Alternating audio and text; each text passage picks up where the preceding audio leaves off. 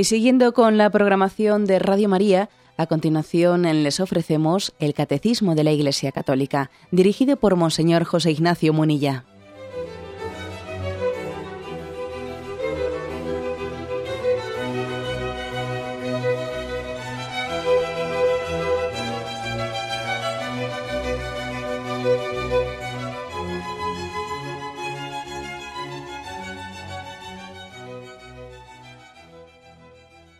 Cordial saludo a todos los oyentes de Radio María. Un día más, con la gracia del Señor, proseguimos el comentario del Catecismo de nuestra Madre la Iglesia. Hoy queremos concluir el apartado Vida Moral y Magisterio de la Iglesia, al que habíamos dedicado ya algunos programas y nos faltan dos puntos, el 2039 y 2040, que son los que hoy queremos explicar. La última parte, pues, del apartado Vida Moral y Magisterio de la Iglesia. Y dice este punto 2039, los ministerios, estábamos hablando que hay distintos ministerios dentro de la Iglesia, los ministerios deben ejercerse en un espíritu de servicio fraternal y de entrega a la Iglesia al nombre del Señor. Al mismo tiempo, la conciencia de, de cada cual en su juicio moral sobre sus actos personales debe evitar encerrarse en una consideración individual. Con mayor empeño debe abrirse a la consideración del bien de todos según se expresa en la ley moral, natural y revelada, y consiguientemente la ley de la Iglesia y en la enseñanza autorizada del magisterio sobre las cuestiones morales. No se ha de oponer la conciencia personal y la razón a la ley moral o al magisterio de la Iglesia. Hay distintas afirmaciones y vamos un poco eh, desgranando el contenido de este punto 2039. La primera frase, que es muy, muy práctica, muy importante hay una referencia a la carta de San Pablo a los romanos, la epístola a los romanos, capítulo 12, versículos del 8 al, al 11, el 8 y el 11, pero la expresión del catecismo es esta. Los ministerios deben ejercerse en un espíritu de servicio fraternal y de entrega a la Iglesia en nombre del Señor. ¿Cómo ejercer nuestros ministerios? ¿no? A cada uno el Señor nos ha dado un quehacer esto es lo que aquí, este texto de San Pablo que aquí se cita, dice, ¿no? Pero teniendo dones diferentes, tenemos dones diferentes cada uno y estamos llamados a participar y a integrarnos y a servir a la Iglesia del Señor, cada uno desde el don que ha recibido. ¿no?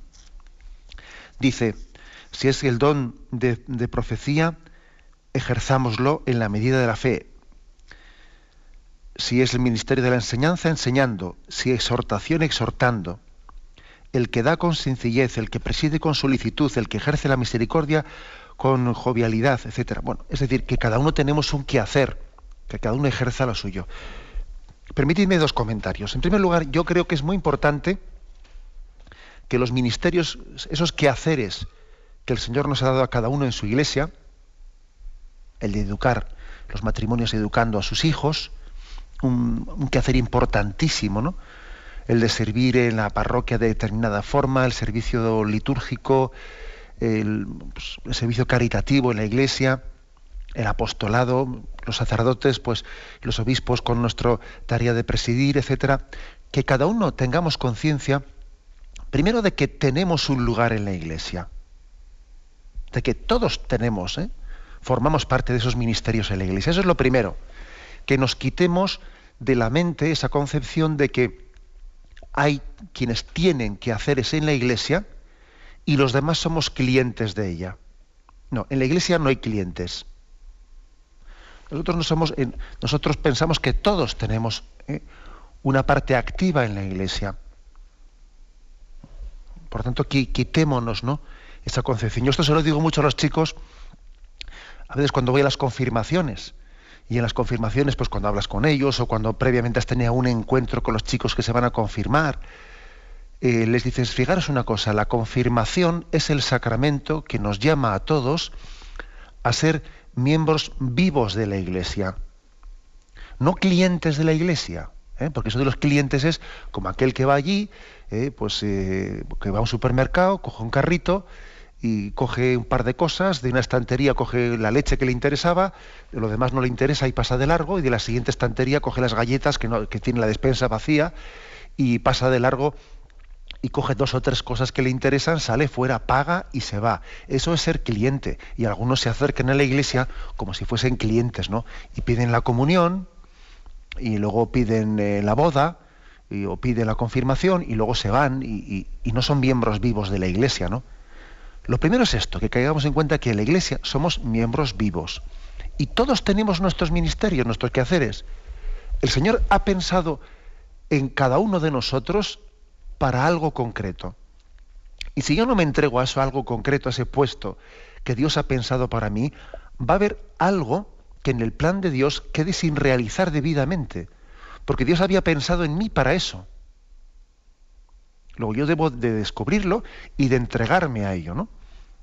No se trata de descubrirlo en el sentido de pues, un ocultismo, no, no, si es bastante fácil de entender qué quiere Dios para mí, si la cuestión está en, entregarse allí donde Dios me ha plantado, o sea, si no es buscar cosas raras muchas veces, ¿eh?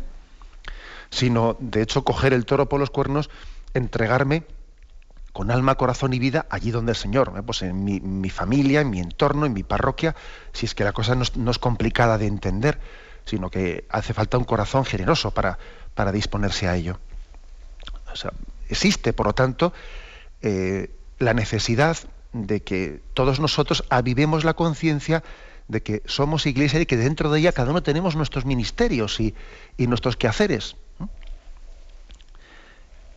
Y dice, yo quería decir, por cierto, que lo primero es que, hagamos las cosas con, con, competencia. Y con competencia. No todo el mundo sirve para todo. No, no todo el mundo sirve para todo.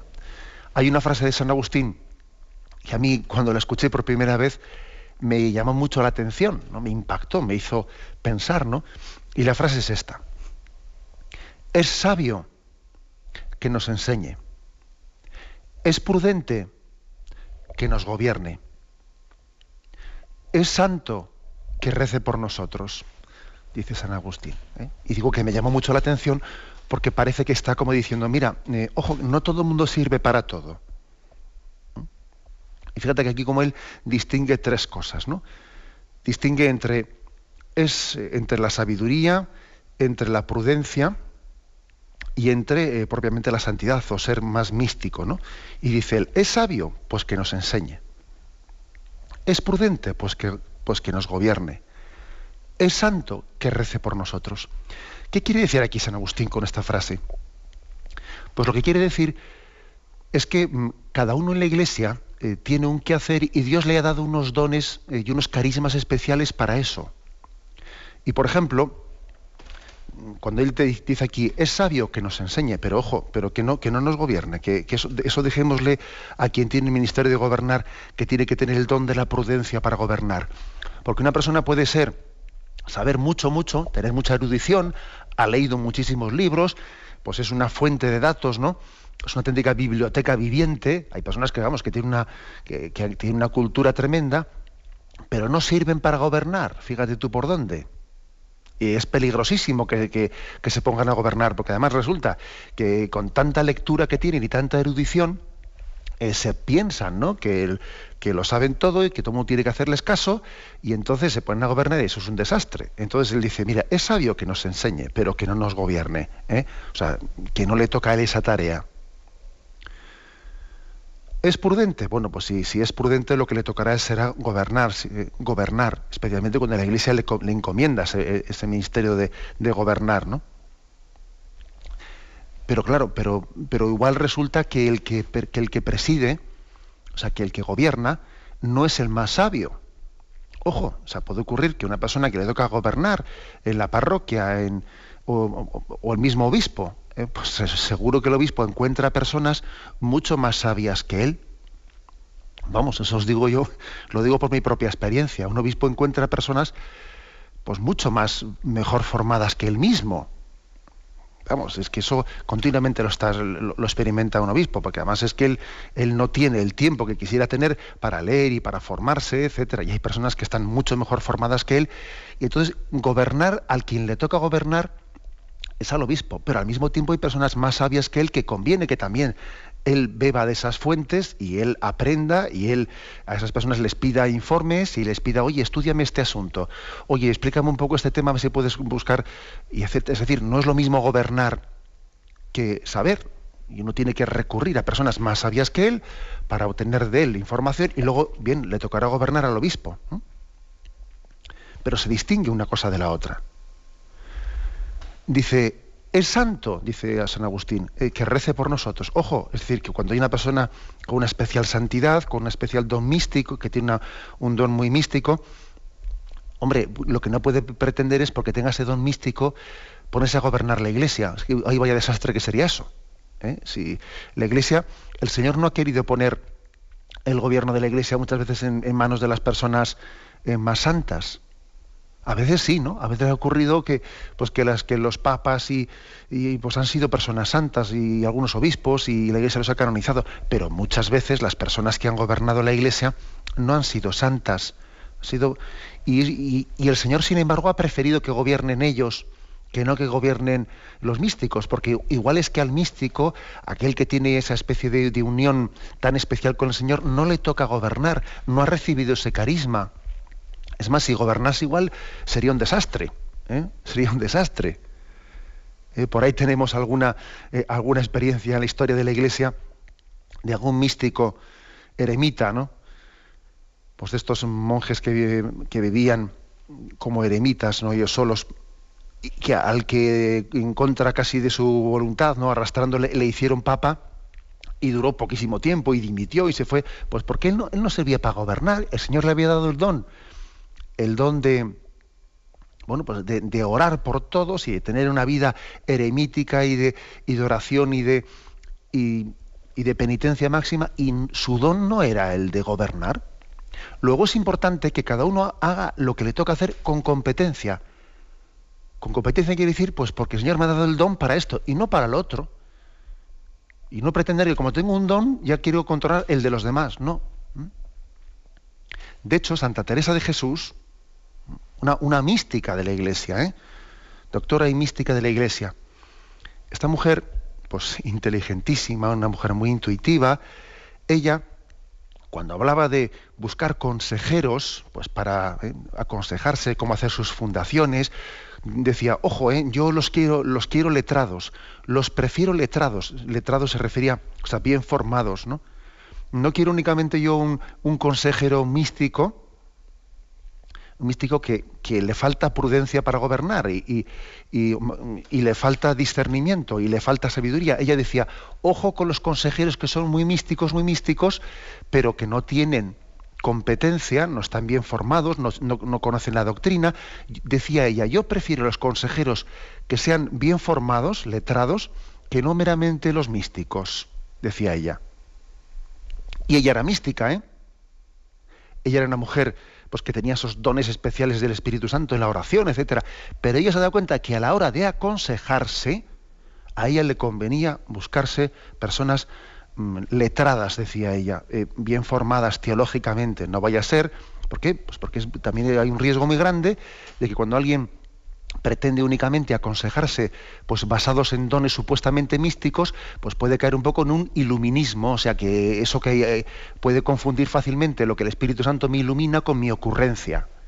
Es muy fácil ¿eh? confundir eh, lo que el Espíritu Santo me, ilumina y me sugiere con mi ocurrencia personal. Y claro, ella no quería autoengañarse y por eso buscaba también consejeros letrados, decía ella, bien formados teológicamente, capaces de discernir pues lo que está correctamente planteado de lo que es un autoengaño. ¿Mm? En resumen, ¿no? Repito esta frase de San Agustín que para mí es muy reveladora, es muy, muy práctica. ¿eh? Dice él, es sabio pues que nos enseñe. ¿Es prudente? Pues que nos gobierne. ¿Es santo? Que rece por todos nosotros, ¿eh? cada uno en su sitio, como diciendo, mira, Dios te ha dado los dones para lo tuyo, no pretendas, porque tienes un don, estar controlando a todos los demás, que cada uno tiene su qué hacer en esta vida y entre todos nos complementamos, ¿eh? y entre todos nos complementamos. Y de aquí también nos saca muchas, muchas consecuencias concretas, ¿no? Pues por ejemplo, de que igual no hay que escandalizarse de que las personas que gobernamos, que el Señor nos ha dado la tarea de gobernar, como ejemplo los obispos, pues igual no, seamos los más santos, ¿no? Si es que igual el Señor no, ha querido darle a todos los mismos dones, por supuesto que la santidad deberíamos de tenerla todos, los que gobiernan y los letrados y los teólogos y todos deberíamos de tenerla. Pero es que el Señor a veces permite, ¿eh? permite que eh, los dones estén repartidos y que así todos tengamos necesidad unos de otros. Y yo creo que uno de los motivos por los que el Señor eh, reparte los dones es porque es que yo creo que si, los diese todos a uno, él tendría una conciencia de autosuficiencia que sería muy, muy peligrosa. Es muy bueno que los dones estén repartidos, porque así todos necesitamos de todos. Y entre todos formamos uno. A ver si entre todos somos capaces de formar uno completo. ¿eh? Pues algo así ocurre en la iglesia. Mira, uno tiene sabiduría, otro tiene prudencia, otro tiene una santidad. Ojalá entre todos, ¿no? Conformemos esa plenitud de Cristo que Él quiere vivir dentro de su iglesia. Tenemos un momento de reflexión y continuamos ahora mismo.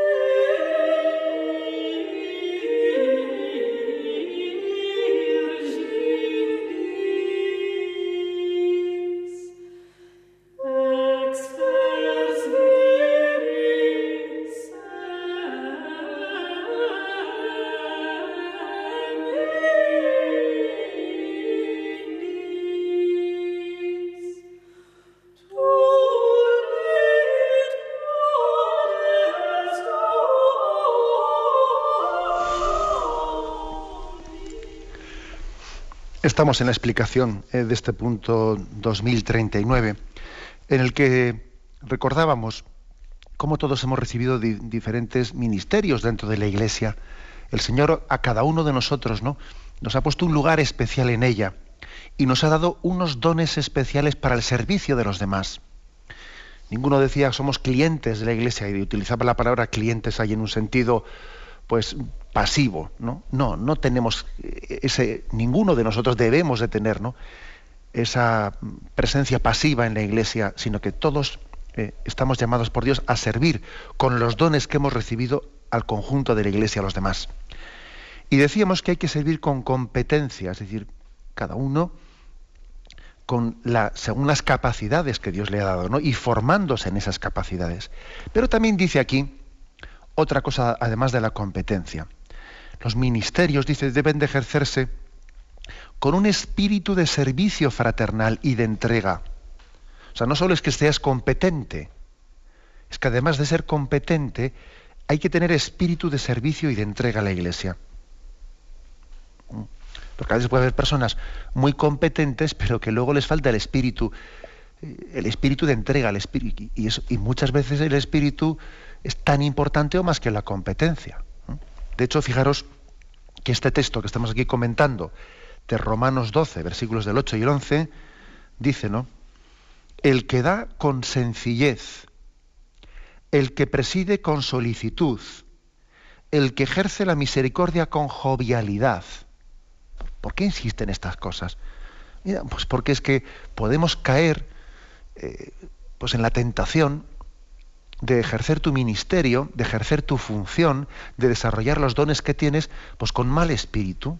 Pues por ejemplo, en vez de con, con sencillez, como dice aquí, pues con arrogancia.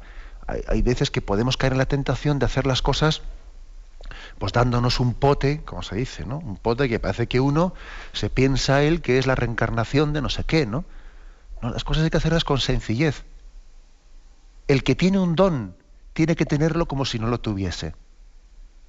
No arrogárselo, ¿sabes?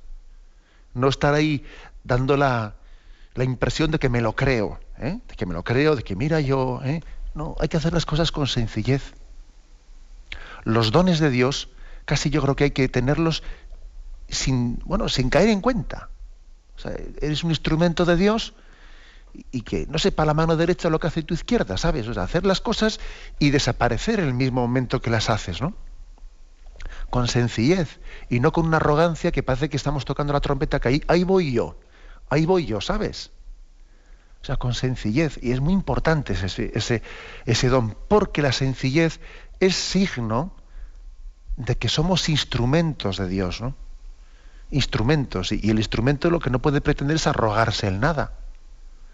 ¿Eh? Muchas veces me habéis escuchado a mí esa, esa, ese ejemplo de la pluma. Es que acaso una pluma, un bolígrafo, quiere decir, ¿no? un bolígrafo puede arrogarse el mérito de haber escrito una cosa muy hermosa, hombre, pero sí, Dios mío, sería de locos, ¿no?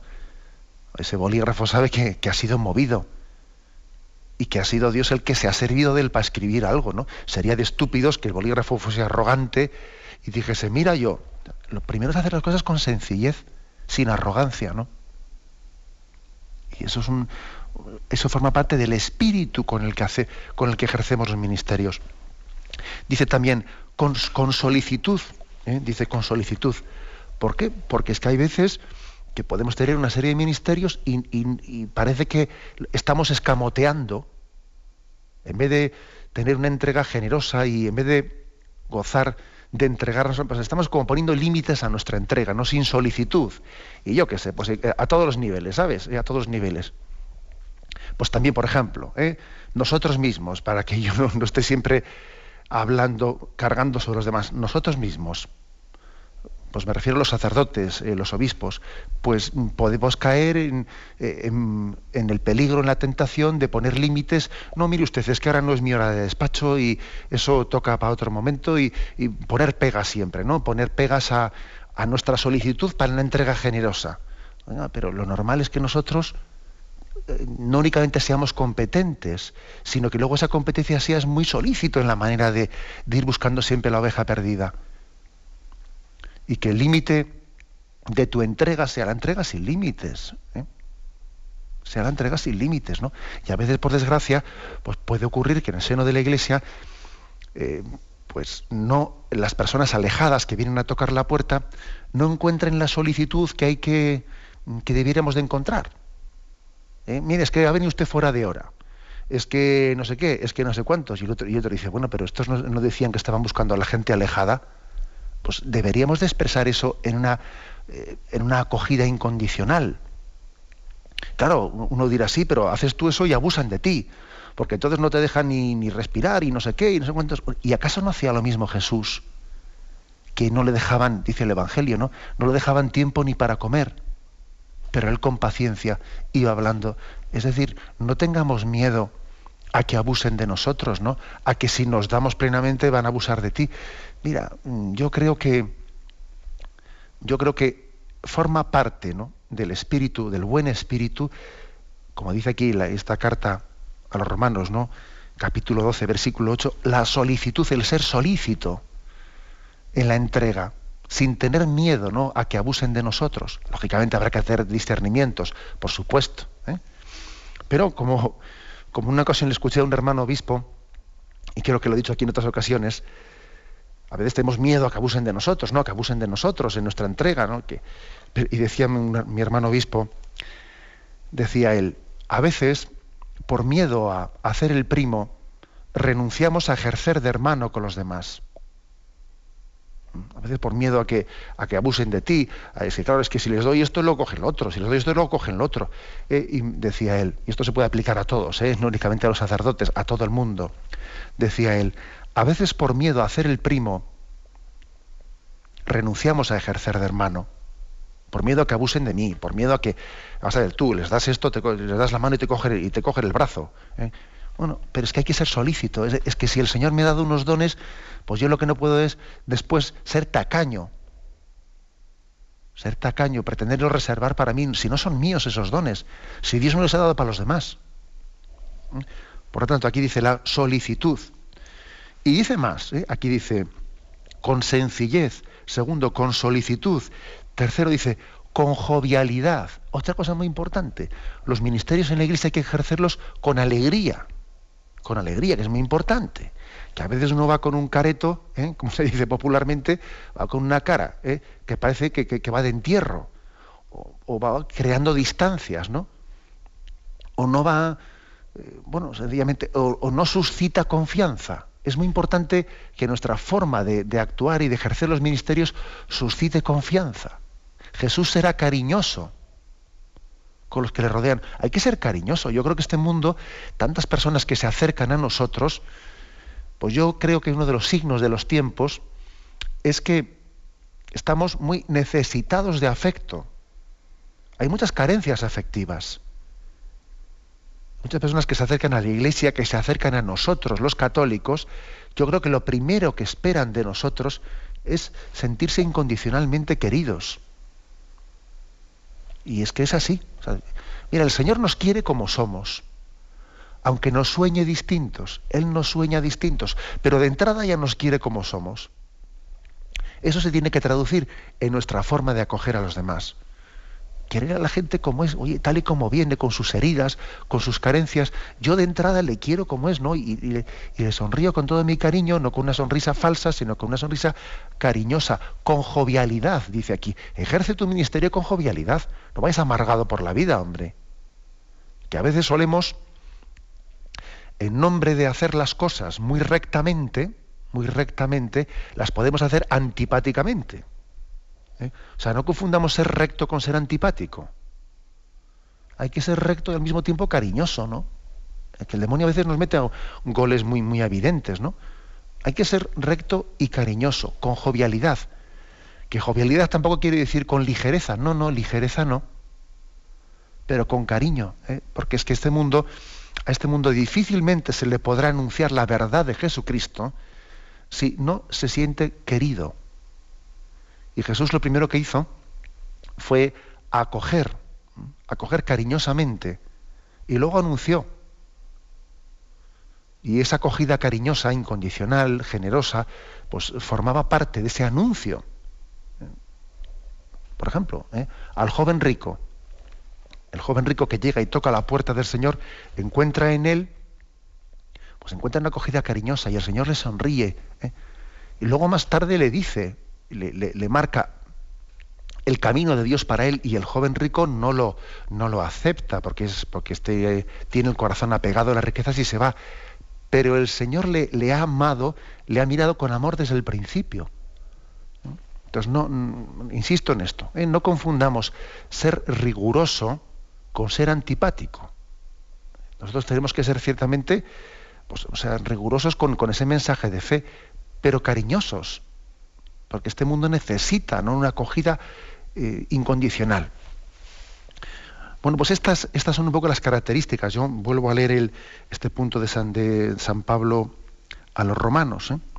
¿Cuál es el espíritu con el que tenemos que ejercer los ministerios? Dice aquí, espíritu de servicio fraternal y de entrega, ¿eh? y de entrega a la iglesia. Dice, el que da con sencillez, el que preside con solicitud, el que ejerce la misericordia con jovialidad. Vuestra caridad sea sin fingimiento, amándoos cordialmente los unos a los otros, estimando en más cada uno a los otros, con un celo sin negligencia, con espíritu fervoroso, fervoroso, sirviendo al Señor, ¿no?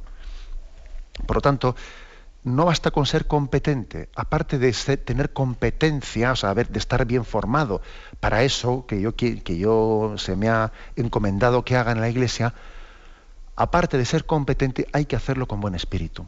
Hay que hacerlo con buen espíritu. Y a veces el mal espíritu, eh, pues el hacer las cosas sin alegría, sin entrega, sin, bueno, pues sin jovialidad, etcétera, ¿no? A veces el mal espíritu hace que uno, pues mira, pues es como si no fuese competente, casi, casi es así. A veces personas con no mucha competencia que dicen, a mí me gustaría estar mejor formado, pero sin embargo no tengo la formación que quisiera, pero sin embargo el buen espíritu suple su falta de competencia, o en gran parte por lo menos. Otras veces, sin embargo, ¿de qué te sirve estar tan bien formado si luego ese mal espíritu con el que haces las cosas termina por estropearlo todo? ¿Sabes? Bien, tengamos un momento de reflexión y continuaremos enseguida.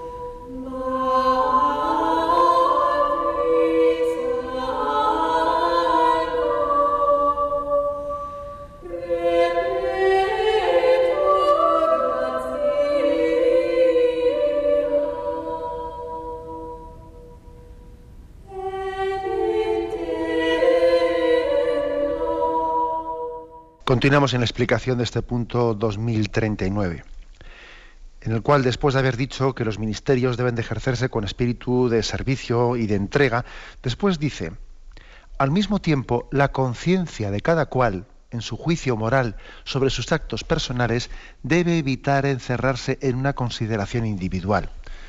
es decir, que no somos buenos jueces de nosotros mismos. Cada, si uno pretende entender si va por el buen camino, únicamente en una autoevaluación, vamos mal. El Señor nos lo dice en el Evangelio de una y de otra forma, por ejemplo, nos dice que fácil es ¿no? que uno mm, vea, vea la paja en el ojo ajeno y no vea la viga en el propio.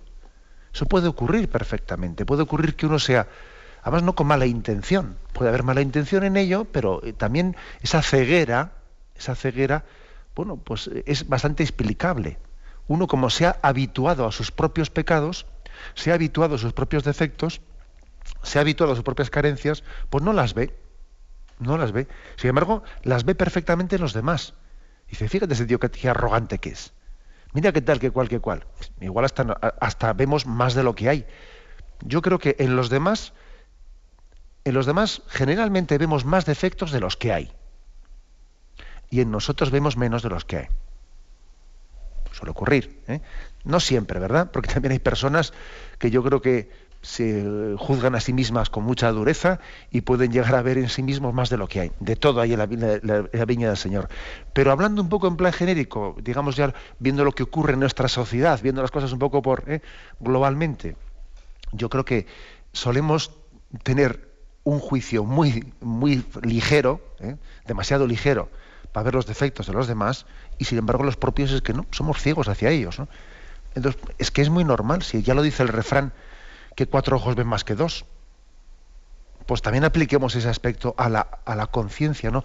La autoconciencia moral eh, debe de estar iluminada, pues como dice aquí, ¿no? No únicamente con mi juicio, con mi consideración individual, Dios ha querido que yo me conozca a mí a través, por ejemplo, también de la corrección fraterna de los demás.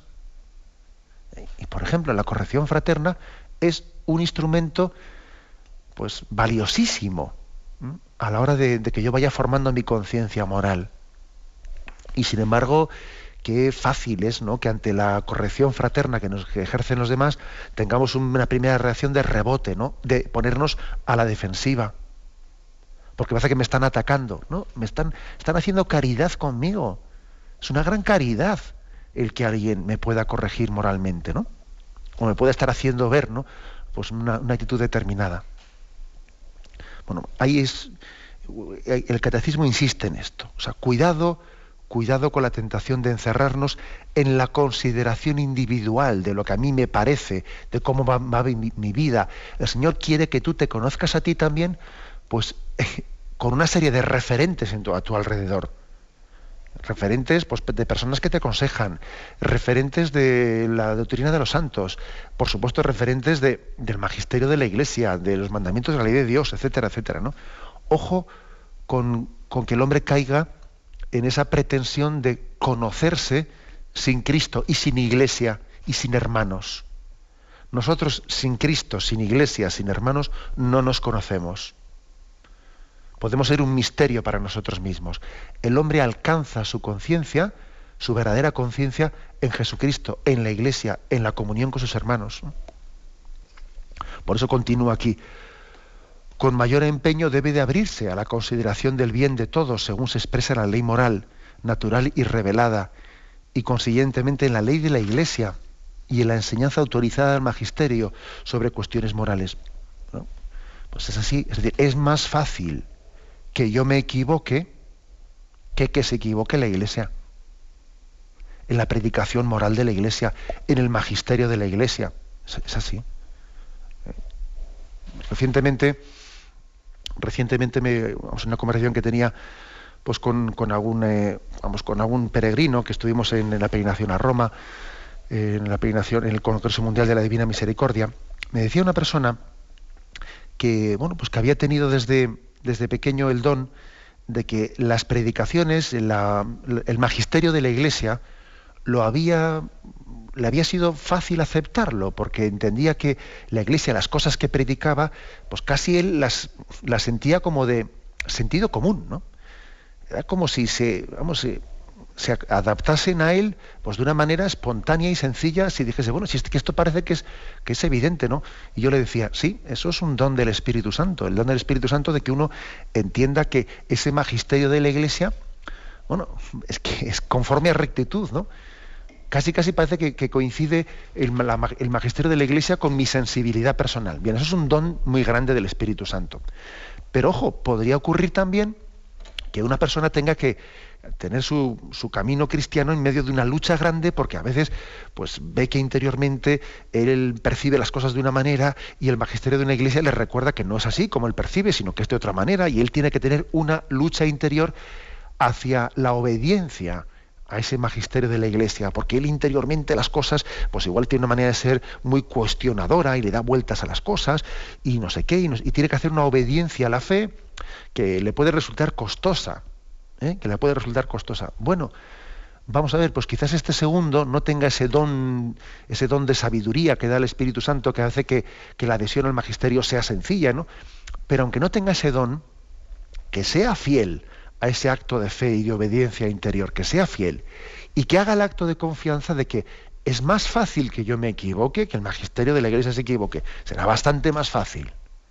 Que mi capacidad de autoengañarme ya me la conozco yo y que el Espíritu Santo pues asistirá, ¿eh? habrá más garantía de la asistencia del Espíritu Santo cuando asiste al conjunto de la Iglesia, al magisterio de la Iglesia, conforme a la tradición de la Iglesia, conforme a la iluminación de los santos, etcétera, etcétera, que no conforme aquí, a que aquí vengo yo y aquí yo pretendo tener yo razón y frente a, a, toda la tradición de la Iglesia y soy yo el que, hombre, vamos a ver un poco, vamos a ser un poco más humildes, ¿no? Será más fácil que esté equivocado yo que no el magisterio de la Iglesia en su conjunto. Bueno, pues esto es importante. Con este espíritu también hay que ir formando y educando la conciencia moral. Con este espíritu. Bien, esta persona tendrá que hacer actos interiores de confianza, de confianza en el magisterio de la Iglesia, entendiéndolo como un don de Dios para preservarme del error, no como una imposición, sino como un don de Dios para preservarme del error, incluso aun cuando puede haber momentos en que uno no entienda ciertas cosas. Pero después hay una perspectiva posterior en las que seguro que el Señor le va a ir haciendo caer en cuenta, ¿no? ¿Cuántas personas te han dicho, yo cuando era, cuando era joven y tuve un momento de rebeldía en mi vida que me rebelaba frente a todo y me rebelaba frente a la iglesia y ahora sin embargo han pasado unos años en mi vida, me he dado cuenta, ¿no? Me da cuenta que aquella rebeldía mía de juventud, en el fondo era criticar a la iglesia porque yo tenía, me faltaba aquel equilibrio interior y lo que hacía era proyectar en el Papa, en los obispos, el cura y tal. O sea, como yo no estaba interiormente en la paz que, debiera, que debía de estar, lo que hacía era proyectar hacia contra la enseñanza de la Iglesia mi, mi, amargura interior, ¿no? Y mi rebeldía interior. Y luego uno pasa esa etapa en la vida y dice, ¿a dónde voy yo? Si estoy pegando, en el fondo, si me estoy lanzando piedras a mi propio tejado, vamos a ver. Y si, si es así, y yo, después pues acabo comprendiendo ¿no? que ciertos valores que me han predicado, que aunque en un momento determinado pues por mi rebeldía interior me resultasen, ¿no? O sea, que me resultasen antipáticos, pero si es una verdad, una verdad que, yo me doy cuenta de que la medida que me he separado de ella me ha hecho mal, ¿no? Bueno, pues ese acto de confianza es importante. ¿eh? Y termina diciendo, no se ha de oponer la conciencia personal y la razón a la ley moral o al magisterio de la Iglesia. No se ha de poner, oponer una cosa a la otra el magisterio de la Iglesia, la enseñanza de la Iglesia, está para iluminar mi conciencia y mi razón, ¿no? Está para iluminarla. Luego yo tengo que sentir al magisterio de la Iglesia las enseñanzas como mis aliadas, mis amigas. Esas enseñanzas son un don son, son la misericordia de Dios que me ayuda para preservarme del error. Y es signo del mal espíritu que uno esté siempre hablando de conflictos de conciencia. No, es que claro, porque yo tengo un conflicto de conciencia, porque yo las cosas no las veo como las dice, las enseña la Iglesia, luego yo tengo que seguir a mi conciencia y no a lo que me marca la Iglesia. cuando uno, cuando uno plantea las cosas así, además es que uno se da cuenta que, que hay, que a veces hay, tendencias, ¿no? Tendencias determinadas que insisten mucho en esto y además son muy conflictivas y están siempre remarcando el conflicto de conciencia, el conflicto de conciencia, mira, eso es signo de mal espíritu. Cuando estamos siempre planteando los conflictos de conciencia, me refiero al conflicto de conciencia entre eh, la enseñanza moral de la Iglesia y lo que a mí me parece, diciendo como que yo tengo que ser fiel a Dios siguiendo a mi conciencia y no a la enseñanza de la Iglesia, eso no me lo creo yo. Eso no me lo creo yo, eso creo que es un autoengaño porque, porque el magisterio de la Iglesia es un don para iluminar nuestra conciencia. No es enemigo de nuestra conciencia, es un don para iluminarla. Por eso aquí el catecismo dice, no, no se ha de oponer la conciencia personal y la razón a la ley moral o al magisterio de la Iglesia. Más bien, forma parte del buen espíritu. Eh, como he dicho antes, pues el que estemos abiertos a, a que el Señor nos ilumine de muchas maneras, ¿no? desde el testimonio de los santos, desde la corrección de las personas que Dios ha puesto junto a nosotros, ¿no? El dejarnos corregir por el Señor a través de las personas que nos rodean. Dejarnos también alimentar por el magisterio de la Iglesia, recibiéndolo humildemente, recibiéndolo de una manera agradecida.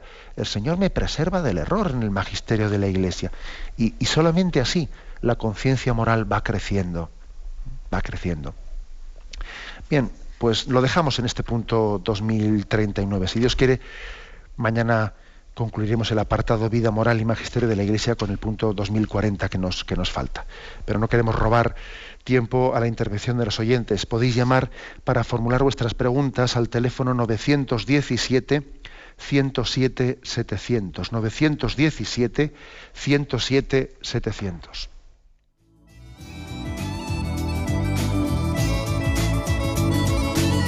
¿Le gustaría tener sus programas favoritos de Radio María en CD o DVD? Ahora es posible.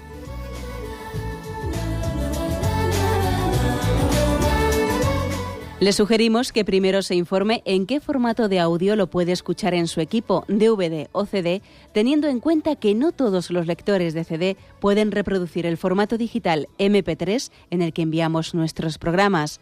Y luego, si quiere en su casa esos programas que tanto le gustan, solo tiene que escribir una carta a Radio María, Paseo Lanceros 2, primera planta 28024, Madrid, indicando si lo quiere en CD o DVD y cuántos programas. También le rogamos que escriba su nombre, dirección y no se olvide de facilitarnos un teléfono de contacto para cualquier duda que nos surja.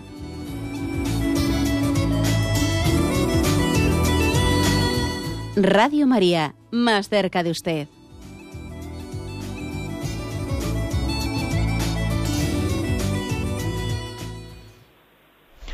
Sí, buenos días. ¿Con quién hablamos? Eh, me llamo Loli, de Adelante. Getafe. Adelante, Loli, escuchamos. Y mire, padre, es que lo que lo que lo que yo le quería decir hoy, digo, es que no somos conscientes mm, de lo instru- cuando somos instrumentos unos para con los otros. Y es que yo, por ejemplo, todo lo que he hablado hoy, como he sentido como que Dios me lo decía a mí personalmente. Y mm, yo me refiero cuando la relación, o sea, con nuestros hijos, porque tenemos que tener autoridad con ellos, pero al mismo tiempo yo siempre le pido a Dios que yo quiero que mis hijos descubran el amor de Dios en mí, porque mi hija no quiere oír hablar de Dios y eso, entonces yo digo quiero que descubra el amor de Dios en mí, entonces claro, como también tengo que ser tener autoridad cuando hace alguna cosa mal o algo, no sé el término medio, el término medio porque eh, no sé, yo al- no sé cómo, yo- ¿me entiende usted lo que le quiero decir? Sí, de acuerdo. Pues la verdad es que le, le entiendo. Yo más o menos me parece que lo que usted ha querido ahí expresar es que, vamos a ver, cómo, cómo compaginar, cómo evangeliza uno, ¿no? O cómo ejerce, por ejemplo, esa, pues esa función materna de educadora hacia una hija. Cuando, pues cuando esa hija igual está en una, en una fase muy rebelde, en la que rechaza especialmente los contenidos, los valores que se le pretenden transmitir, ¿no? y las normas, etcétera, las, las rechaza, posiblemente la forma de, de evangelización y de, y de llegar a ella, y de ser instrumento de Dios para ella, es especialmente en el espíritu cariñoso, incondicional, que se tiene hacia ella. Es decir, el que, el que ella compruebe que eso que se le está transmitiendo, eso que se le quiere transmitir, solamente parte de un amor incondicional. Igual en este momento, en esta etapa pues, de crisis y rebelde en la que está, no es capaz de percibir el valor de lo primero, de la enseñanza. Está con las uñas abiertas frente a eso, ¿no? Pero sin embargo, lo segundo, yo creo que es más fácil que lo perciba. Es más fácil que perciba que, que eso que ella se resiste a aceptar, eh, esa enseñanza que su madre le quiere transmitir y que se pone como gato panza arriba frente a ella, sin embargo, es indudable que está dicha por amor y con amor. Quizás en estas etapas rebeldes, especialmente el espíritu con el que se lleva adelante eso, tiene que ser el instrumento de Dios para evangelizar. Y luego, a partir de ahí, pues ya iremos viendo cómo entra lo primero, ¿no? Pero solamente cuando, cuando eh, el hijo llega a convencerse de que mi madre lo que es indudable es de que lo que me quiere transmitir es por amor y con amor. Ese es el primer punto de la evangelización, ¿no? Sin él, lo otro es- estamos perdidos con ello. Y luego, pues paciencia, ¿no? Porque es verdad que, que también hay una, yo diría, que hay que compaginar la insistencia y la paciencia, porque eh, hay una hora, hora especial de Dios, ¿no? Para cada uno de nosotros y hay que estar atento, ¿no? Cuando llegue esa hora y en, en el que el Señor llega a completar la maduración de una persona. ¿no? Adelante, vamos para un siguiente oyente. Buenos días, ¿con quién hablamos? Hola, buenos días. Buenos días, le escuchamos. Monseñor, Sí. don Ignacio, mire, quería preguntarle una, quería decirle que me hacen un comentario. Que yo, yo he nacido en esta religión y me han enseñado mis padres esta religión y me parece a mí que es la verdadera, pero que hay otras religiones que también son verdaderas. Bueno, ese, le, comento un poco por, el, eh, por la radio. Vamos a ver, yo lo que diría es no igualmente verdaderas. ¿eh? O sea, la, mire usted, aquí yo creo que hay dos, mm, dos extremos. Está el extremo, que algunas sectas lo mantienen, el extremo de que quien no forme parte de nuestra secta se condenará. ¿eh? No quiero decir nombres, pero de hecho hay sectas por ahí que, eh, pues que lo afirman expresamente, ¿no? Quien no forme parte de esta secta, pues no tendrá posibilidad de salvación, etcétera. Bien, evidentemente eso es, eh, eso es mm, ignorar que también Dios tiene un designio para cada uno de nosotros y que, y que además también en otras religiones hay también semillas de verdad semillas de verdad. Nosotros creemos, ¿no? El Concilio Vaticano II afirma que hay semillas de verdad en otras religiones. Ahora bien, Dios se revela y Dios se ha revelado a través de Jesucristo. Y Jesucristo es la encarnación de Dios, Dios hecho hombre que ha venido a buscarnos, con lo cual eh, no podemos, aunque, aunque reconozcamos que existen otras semillas de verdad en otras religiones, no podemos ponerles ni mucho menos al mismo nivel, porque en Cristo está la plenitud de la revelación. Y la prueba de que otras religiones no pueden ser igualmente verdaderas al mismo nivel que la revelación en Jesucristo, es que hay cosas incompatibles. Entonces, oiga, una de dos, usted cree en la resurrección o cree en la reencarnación, pero las dos cosas son incompatibles. Luego no puede ser dos cosas verdaderas y contradictorias. ¿Me explico? ese es el mejor ejemplo de que no pueden ser verdaderas al mismo nivel.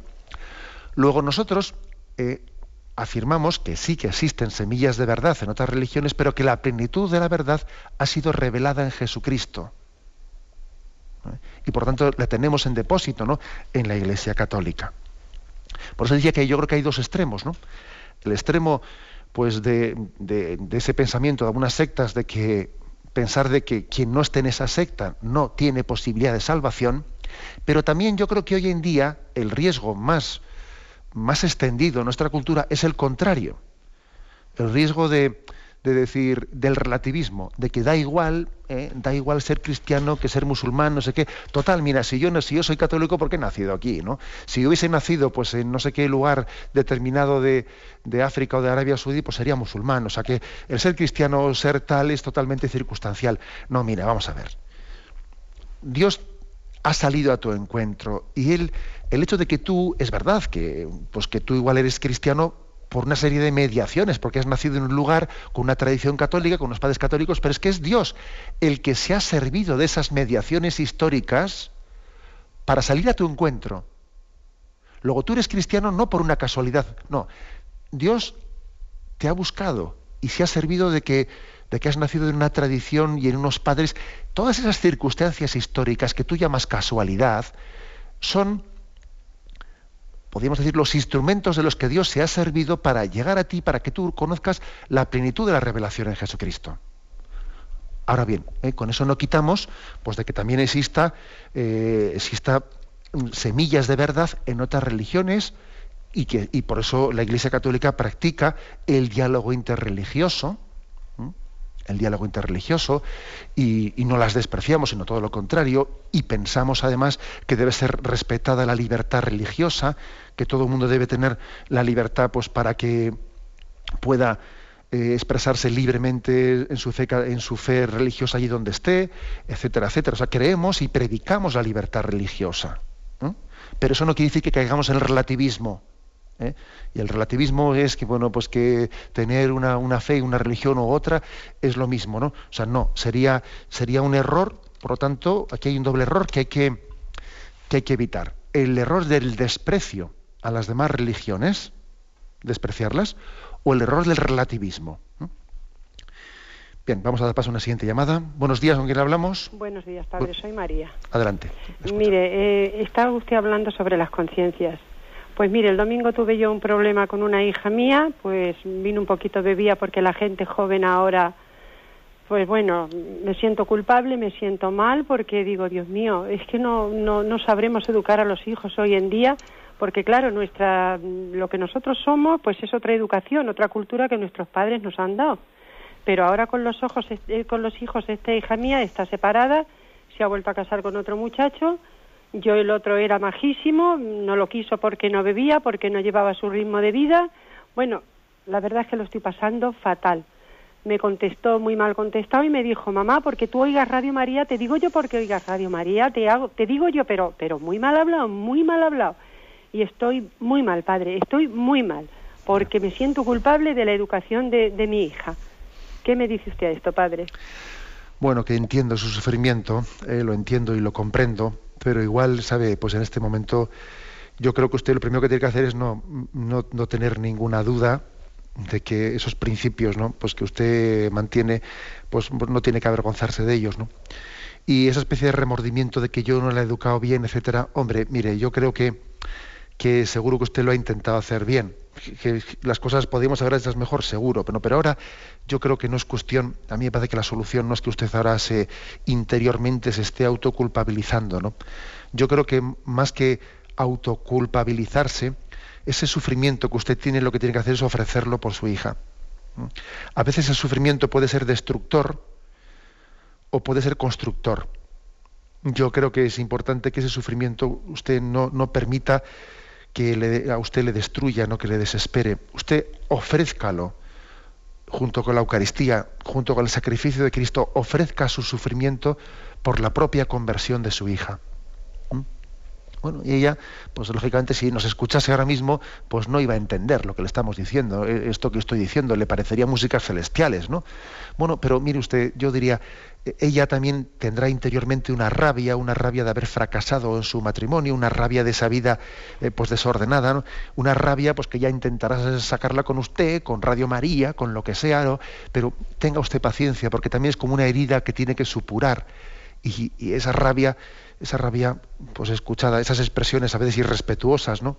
Que a una madre le toca, le toca oír de sus hijos, expresiones irrespetuosas, que no es que ella las apruebe, usted no tiene que aprobarlas, pero al mismo tiempo tiene que escucharlas con paciencia, porque salen de un corazón que está herido, que está, que está de alguna manera sufriendo su propio pecado, y entonces necesita también, ¿eh? necesita ser acogido incondicionalmente, ¿no?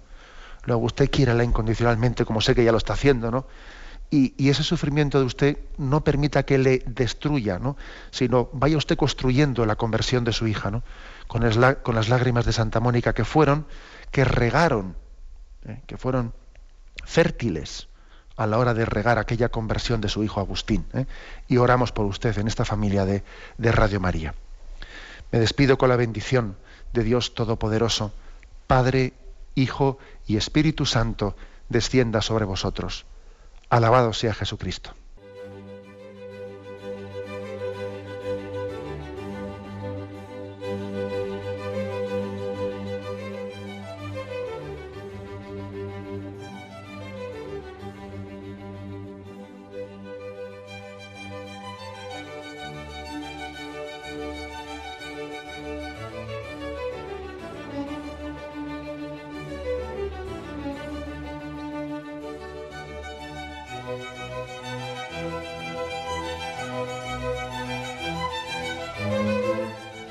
Han podido escuchar en Radio María el Catecismo de la Iglesia Católica, dirigido por Monseñor José Ignacio Munilla.